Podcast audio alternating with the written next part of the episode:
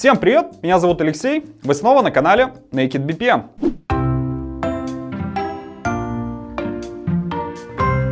Сегодня поговорим про приятные последствия внедрения процессного управления, появление в компании сервисного мышления. Бизнес-процесс исполняется для получения определенного понятного результата.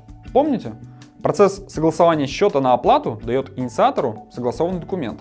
Процесс командировка, купленные авиабилеты и забронированные отели. Процесс закупок наполняет склады и цехи товарами. При переходе от функционального управления к процессному, компания переходит от мышления исполнения задач к мышлению запрос-результат. Все промежуточные действия вторичны. Когда таких процессов становится много, компания начинает видеться как каталог сервисов – Сотрудники, соответственно, видят компанию как список услуг. Подразделения видят друг друга как наборы сервисов. То есть это такая понятная ручка, дернув за которую можно получить понятный результат. Что здорово, при использовании сервисов не нужно знать, как они устроены.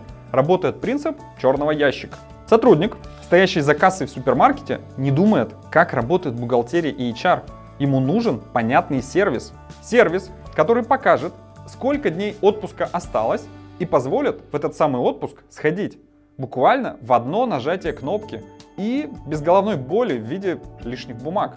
Правильная организация бизнес-процессов позволяет выстроить сервисы именно таким образом. Если же мы представляем нашему сотруднику целый каталог таких сервисов, где можно понятным способом получить нужную услугу, мы получаем счастливого сотрудника, который к тому же сможет сконцентрироваться на работе, а не думать о побочных вещах.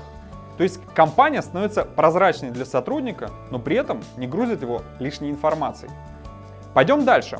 Если сделать компанию прозрачной и предсказуемой для наших поставщиков, партнеров и клиентов, то мы станем для них любимыми партнерами. Вряд ли они захотят уходить от нас к э, мутному, непрозрачному и, значит, непредсказуемому конкуренту.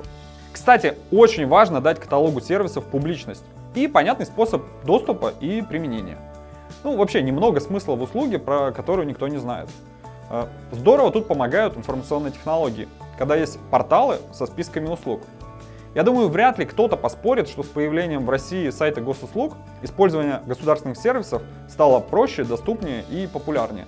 Ну, государство действительно стало ближе к народу. И в очередях теперь приходится поменьше стоять. Аналогичные ресурсы вы можете создавать в BPMS, и делается это очень легко. Можно создать HR-портал, и тогда каждый сотрудник получит возможность использовать сервисы в один клик. Подобные порталы могут создаваться также для партнеров, поставщиков, клиентов. Кстати, это могут быть в том числе набирающие популярность порталы самообслуживания. Чистая польза, минимум усилий. Важный момент. Сервисное мышление — это не про то, как четко, шаг за шагом выполнять регламенты по бизнес-процессу.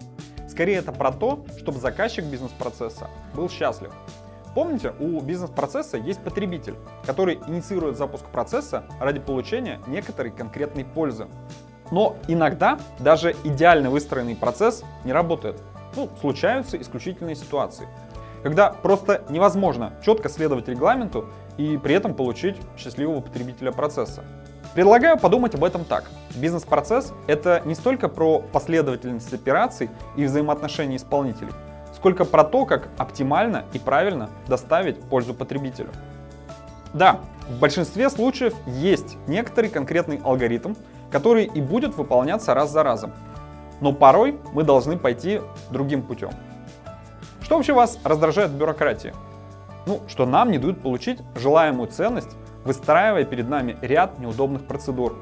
Процессный подход — это не про злую бюрократию, Иногда нарушение привычного регламента процесса и возможность дать результат и ценность потребителю – это нормально. Но для этого важно воспитать в сотрудниках сервисное мышление и дать им свободу принятия решений.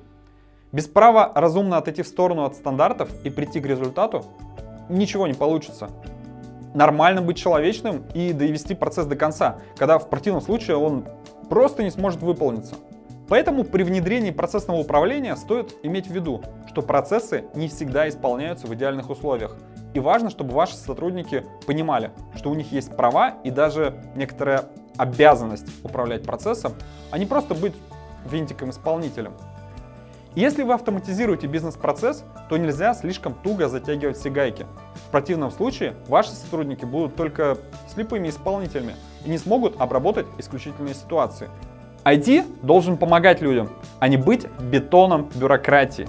Всегда имейте это в виду. Подытожим.